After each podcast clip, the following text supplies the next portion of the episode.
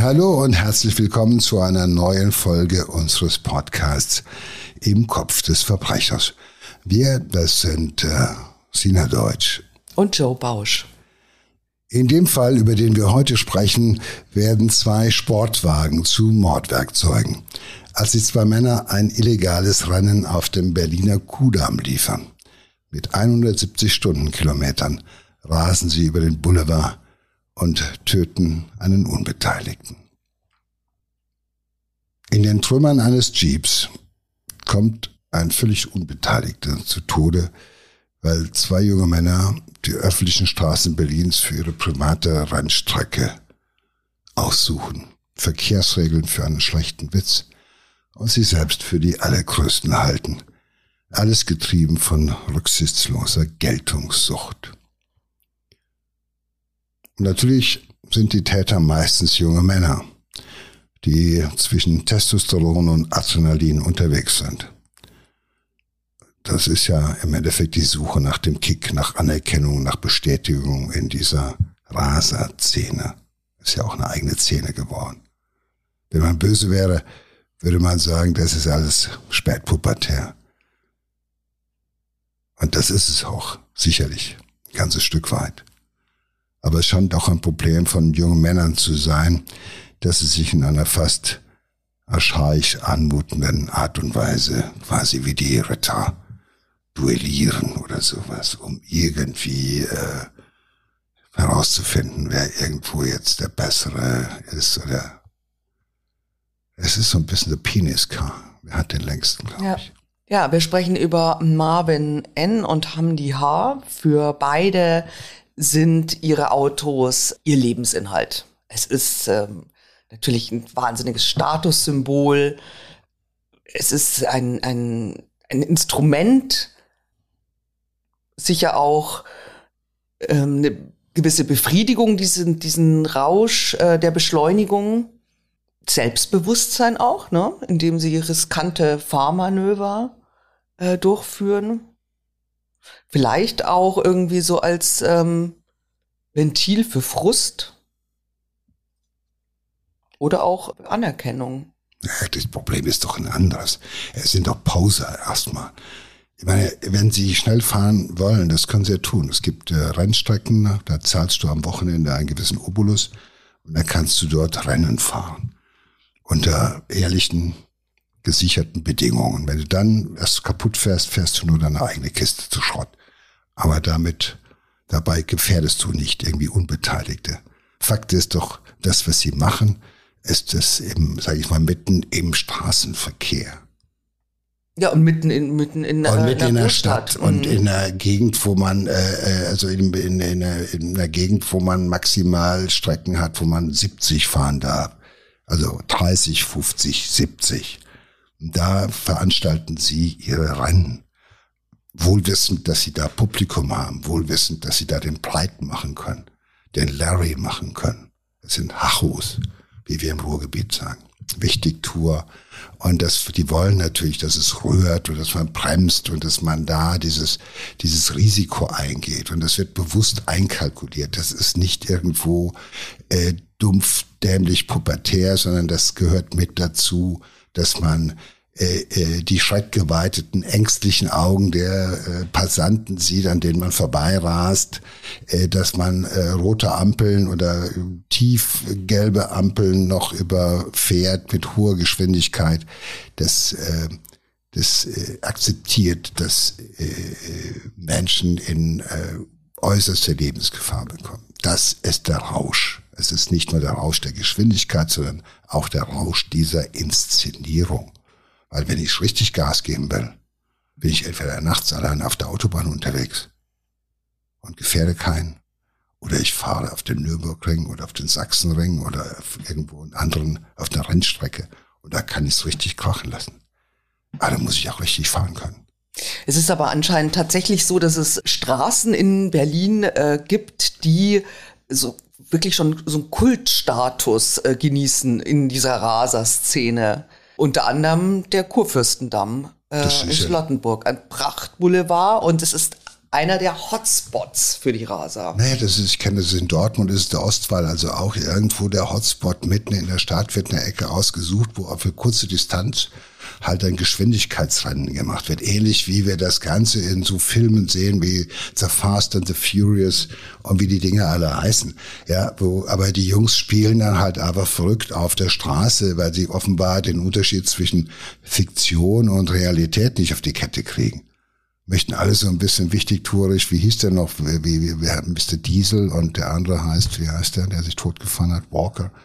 Ja, äh, äh so, ja, und äh, tagsüber müssen sie schuften und buckeln und abends dürfen sie halt einfach in aufgeblasenen Autos sitzen, das ist wie der Waffe, die wird gepflegt, die wird gehegt. Da wird, es gibt ja Leute, die fast 90 Prozent ihres gesamten Einkommens in ihre Autos stecken. Das sind hochgezüchtete äh, äh, Rennmaschinen, die im normalen Straßenverkehr natürlich irgendwo nur, äh, sage ich mal, mit gebremstem Schaum bewegt werden. Aber wenn du sowas hast, willst du auch das Ding loslassen, wenn du 700 Pferdestärken erstmal unter die Haube äh, gebracht hast und hast das dir erlaubt und musst dafür schuften, dann willst du auch dem, da willst du die Pferde auch rennen lassen. Mhm. Und ich glaube, das ist so genau das. Am Anfang wird sich noch gegenseitig hingestellt und geschaut, was hast denn du da und die Haube aufgemacht und darfst du mal meine Zündkerzen gucken und so weiter. Das ist ein Spezial und darfst dich mal dranlegen und ich habe aber tiefer gelegt und breiter gemacht und so weiter und so fort. Und ja, irgendwann reicht es ja nicht mehr. Manchen reicht das. Ich kenne eine ganze Reihe, die haben riesen Spaß dabei, ihre Autos irgendwie aufzupimpen. Es, es gibt ganze Sendungen davon, also viele Sender leben mittlerweile nur noch davon, äh, was weiß ich, was man mit Autos alles machen kann und so weiter und so fort. Auch junge Frauen sind offenbar begeistert von Typen, die irgendwo äh, durch die Stadt rasen. Es gibt ja das Gefühl von so einem Outlaw.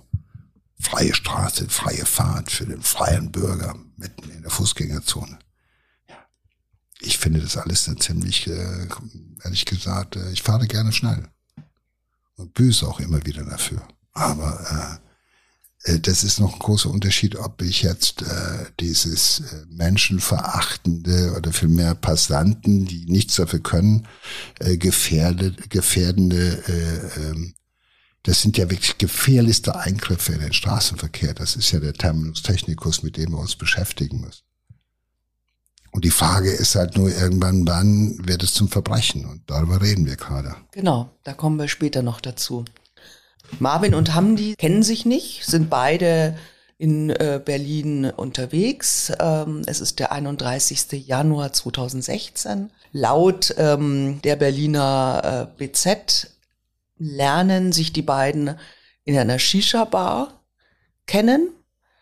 Sie verlassen diese Bar kurz nach Mitternacht und verabreden sich zu einem Stechen, also einem Rennen mit ihren Autos und treffen sich an einer Ampel am Adenauer Platz wieder und lassen die Motoren aufheulen. Ja, ich glaube, das ist das Thrill. Das ist in beiden Köpfen ungefähr so abläuft. Da steht jetzt einer neben mir. Äh, ich drück mal aufs Gas. Äh, lass mal den Auspuff rühren und den Motor aufheulen und dann mal gucken, wie er guckt und dann äh, guckt er zurück und dann gibt's noch einen Blick und dann gibt es von einer Sekunde zur nächsten sozusagen die klare Verabredung okay, auf den nächsten 200, 300 Metern will ich mal gucken, was in deiner Karre steckt. Also ein Duell, wenn du so willst. Mhm. So.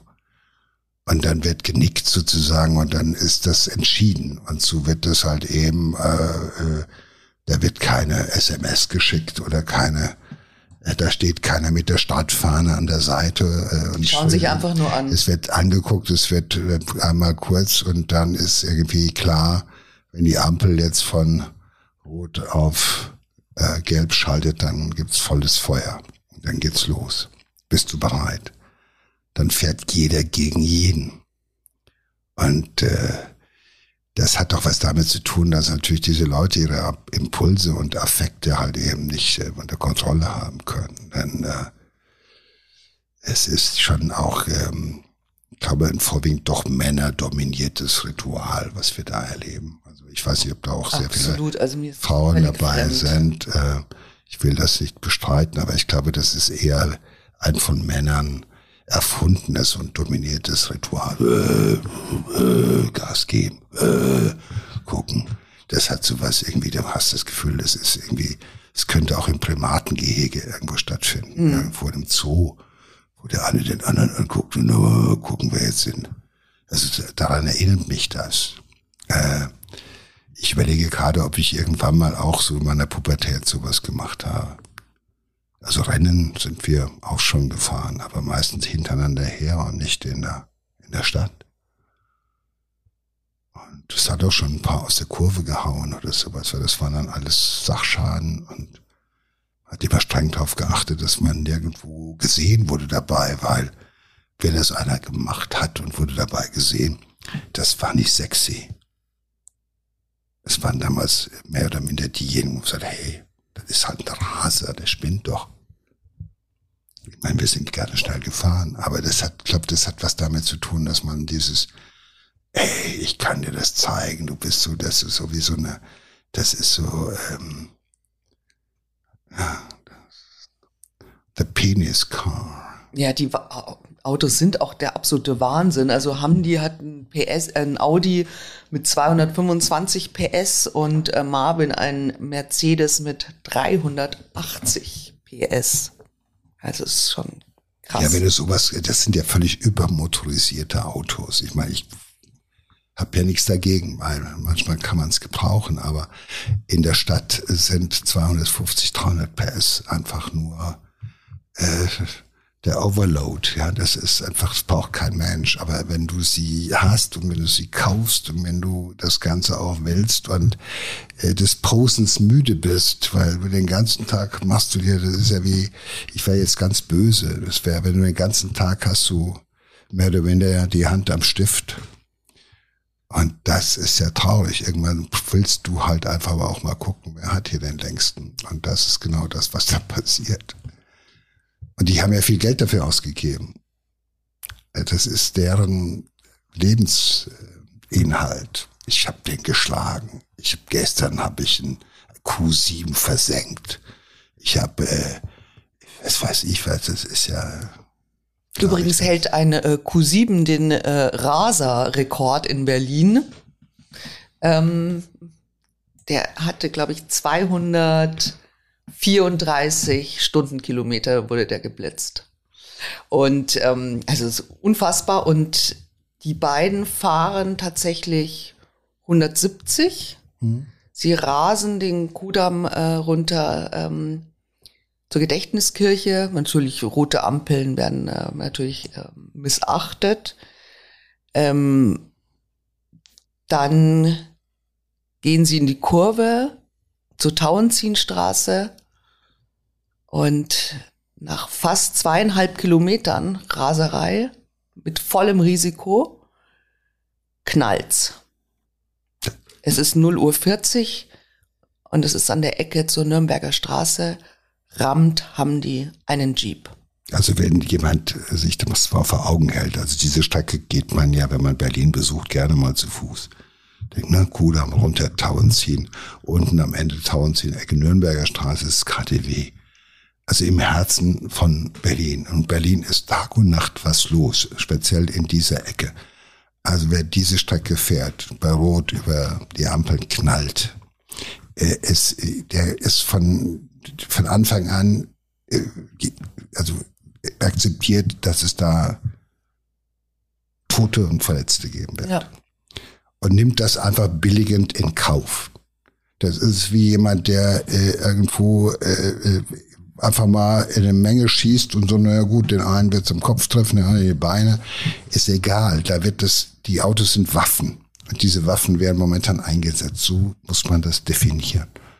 Weil du kannst natürlich irgendwo äh, mit diesen Boliden jagst du da runter und du weißt, um diese Zeit werden Menschen über die Straße laufen. Es werden äh, Autos aus der Seitenstraße kommen. Wenn du bei Rot über eine Ampel fährst, kommt möglicherweise einer von rechts oder von woher auch immer. Genau, und das so war das auch. Der Jeep hat nämlich, äh, der hatte grün, der hat die Straße gekreuzt.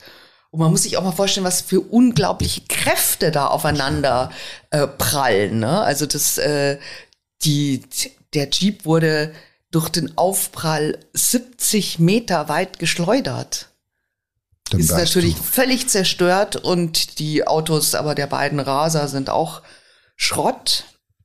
Ähm, aus dem Jeep bergen äh, die Rettungskräfte einen Leichnam. Ähm, den Leichnam von Michael Waschitzki, 69-jähriger, der natürlich äh, absolut chancenlos war bei diesem bei diesem Aufprall und ähm, der einer der Richter soll später im Prozess sagen, dass fast jeder einzelne Knochen in seinem Körper bei dem Aufprall gebrochen wurde. Ja, ich meine, der saß jetzt noch in einem Auto. Überleg mal, äh, das wäre, ich sag mal, ein Fußgänger gewesen. Der wäre quasi zerfetzt worden. Der wäre zerfetzt worden bei diesem hohen, bei dieser hohen Geschwindigkeit, mit diesem Aufprall. Ein Kind, eine junge, was weiß ich, überleg dir das mal was. Also das hat, haben die alles einfach akzeptiert. Aber es ist ja wurscht. Das ist ja, äh, das sind ja doch ähm, auch ähm, Typen, die haben sich wahrscheinlich in erster Linie erstmal um sich selbst beziehungsweise um ihre eigenen Autos gekümmert, weil das ist oh. Ja, die beiden äh, äh sind nicht verletzt und die BZ hat damals auch geschrieben, dass er sich, also ähm, das haben die sich also noch, ähm, an der Unfallstelle ähm, hat sich als allererstes nur Sorgen um seinen zerstörten Audi gemacht. Ja, das ist so klar. Wenn er Empathie für andere Menschen hätte, würde er nicht äh, äh, mitten durch eine Stadt mit 170 Kilometern mal rot über Ampel donnern. Das Einzige, was er kennt, ist er, er und sein Auto. Und dann kommt lange nichts und dann kommt vielleicht irgendwann mal was anderes. Aber das ist genauso. Die ganze Sache ist völlig egoistisch. Im Straßenverkehr gelten Regeln für alle, aber natürlich gibt es Leute, die die Regeln übertreten und die auch mal zu schnell fahren oder über eine Ampel fahren. Aber manchmal vielleicht aus Übersehen, aus Versehen oder Unaufmerksamkeit, das kann ja alles passieren.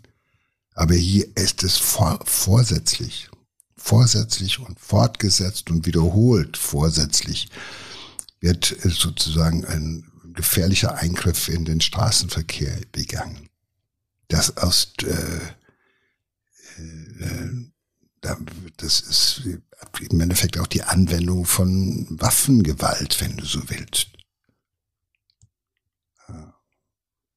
Und das machen die ja nicht zum ersten Mal.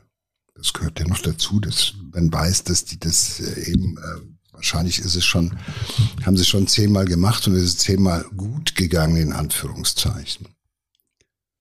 Und äh, dass sie das mitten in der Stadt und mitten im normalen Straßenverkehr veranstalten, äh, das äh, wissen sie. Das ist Vorsatz, gehört mit zum Vorsatz. Das ist nicht so hauchspontan. Jetzt bin ich in die Stadt gefahren und da steht der an der Ampel und guckt mich an und dann kam es über mich. Nein, sie sind unterwegs, um genau das irgendwo immer wieder neu zu verabreden. Also alles ist gedeckt von Vorsatz und angetrieben von einem Vorsatz. Und das ist, glaube ich, ganz, ganz wichtig, auch um das juristisch einigermaßen zu würdigen. Weil wir gehen ja beim Straßenverkehr immer im Endeffekt, sage ich mal, von einer Fahrlässigkeit aus oder von einer groben Fahrlässigkeit und so weiter und so fort. Und äh, deshalb ist der Strafrahmen für jemand, der im Straßenverkehr zu Tode ge gebracht wird, ja vergleichsweise, sag ich mal, überschaubar wenn ich irgendwo äh, äh, mit dem äh, mit dem Totschläger über den Kudamm renne, nachts um 0.40 Uhr und schlage den Leuten das Zeug in die Fresse, dann kriege ich irgendwo äh, mehrere Jahre wegen gefährlichster Körperverletzung in Serie und in Folge. Oder wegen Totschlags. Wenn ich das mit dem Auto mache, ist das ja schon längst nicht mehr grob fahrlässige Eingriff in den Straßenverkehr, dann ist die Frage zu stellen, handelt es sich um Mord, weil die Beweggründe sind niedriger. Es geht um nichts.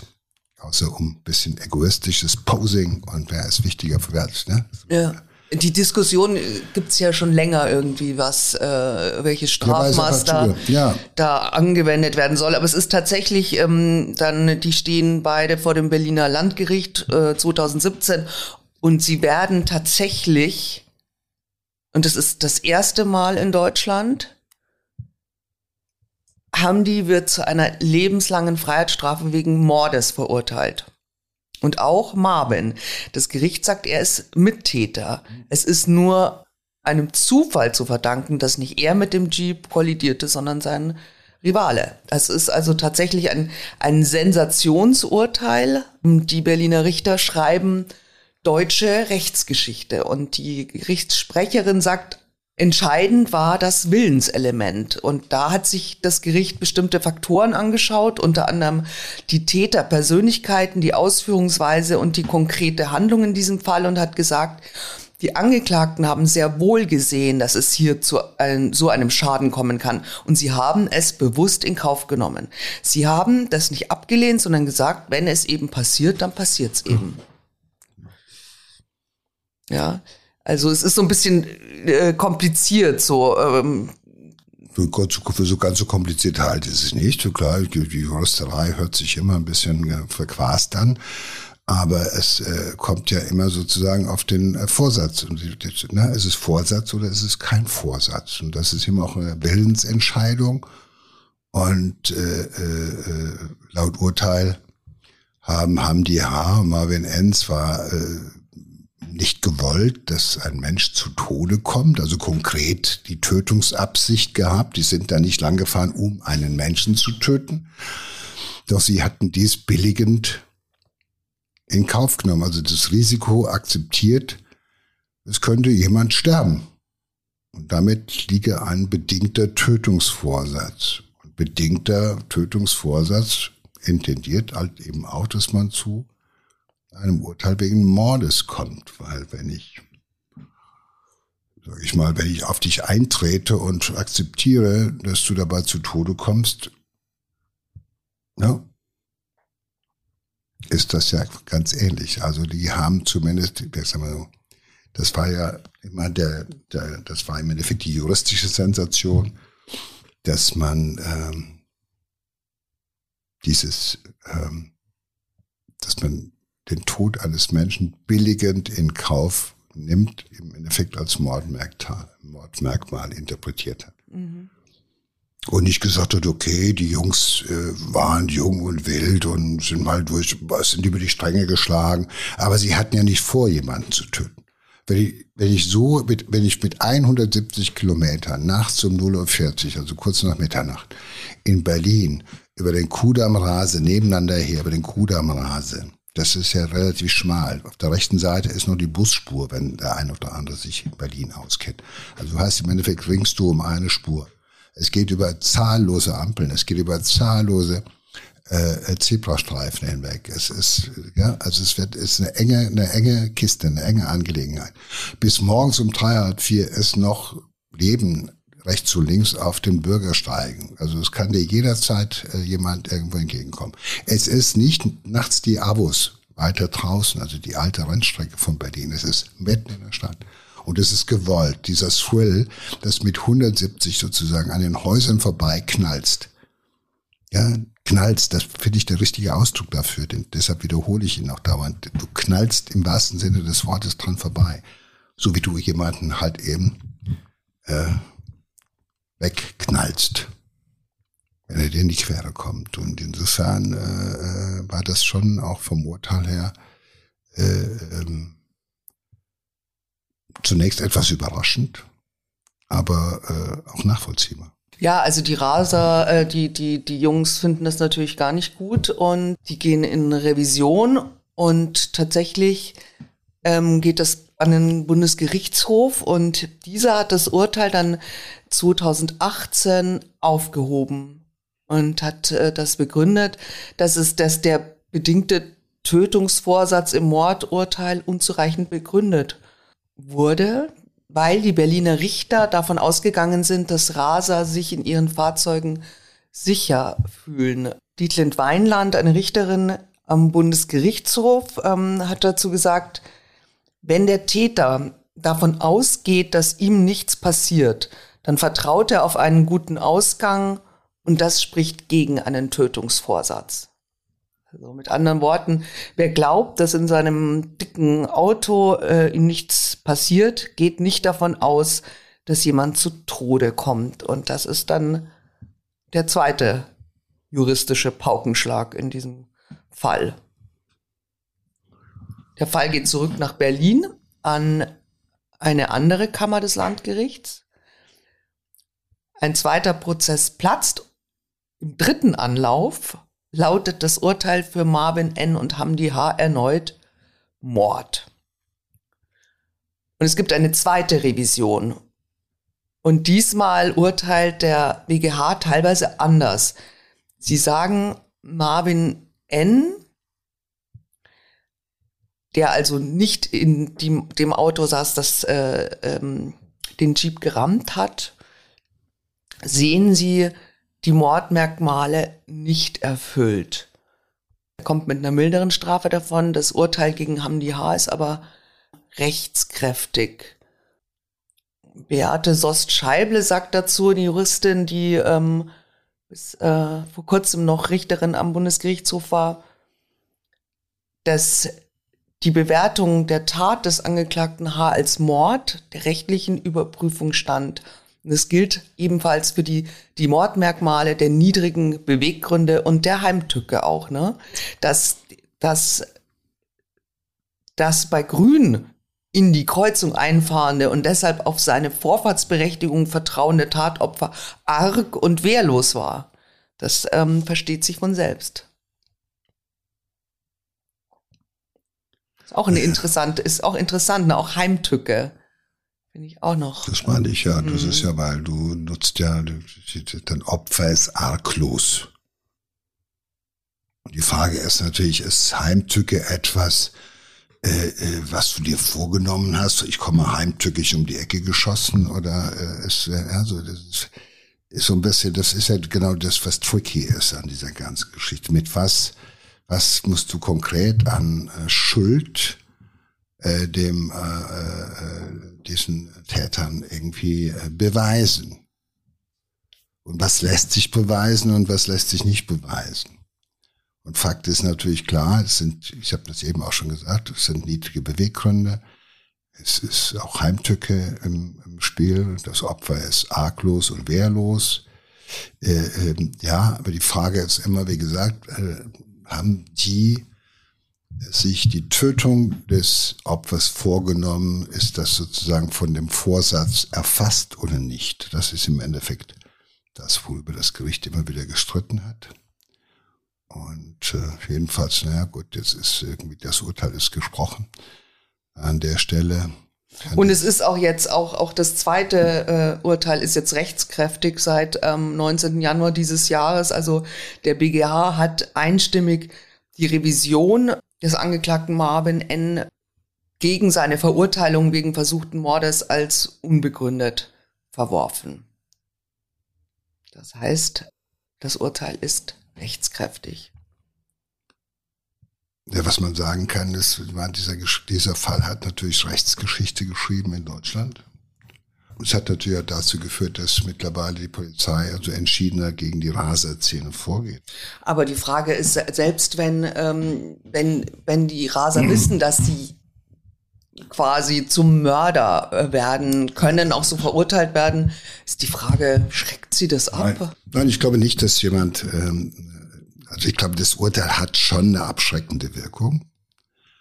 Äh, äh, wie lange das anhalten wird, das weiß ich nicht. Äh, wir wissen ja äh, von Straftätern, dass äh, zum Zeitpunkt der Tat die Strafandrohung keine Rolle gespielt hat. Also für einen Mörder ist es wurscht, ob der jetzt, äh, sagt, da kriege ich lebenslang für oder 15 Jahre oder äh,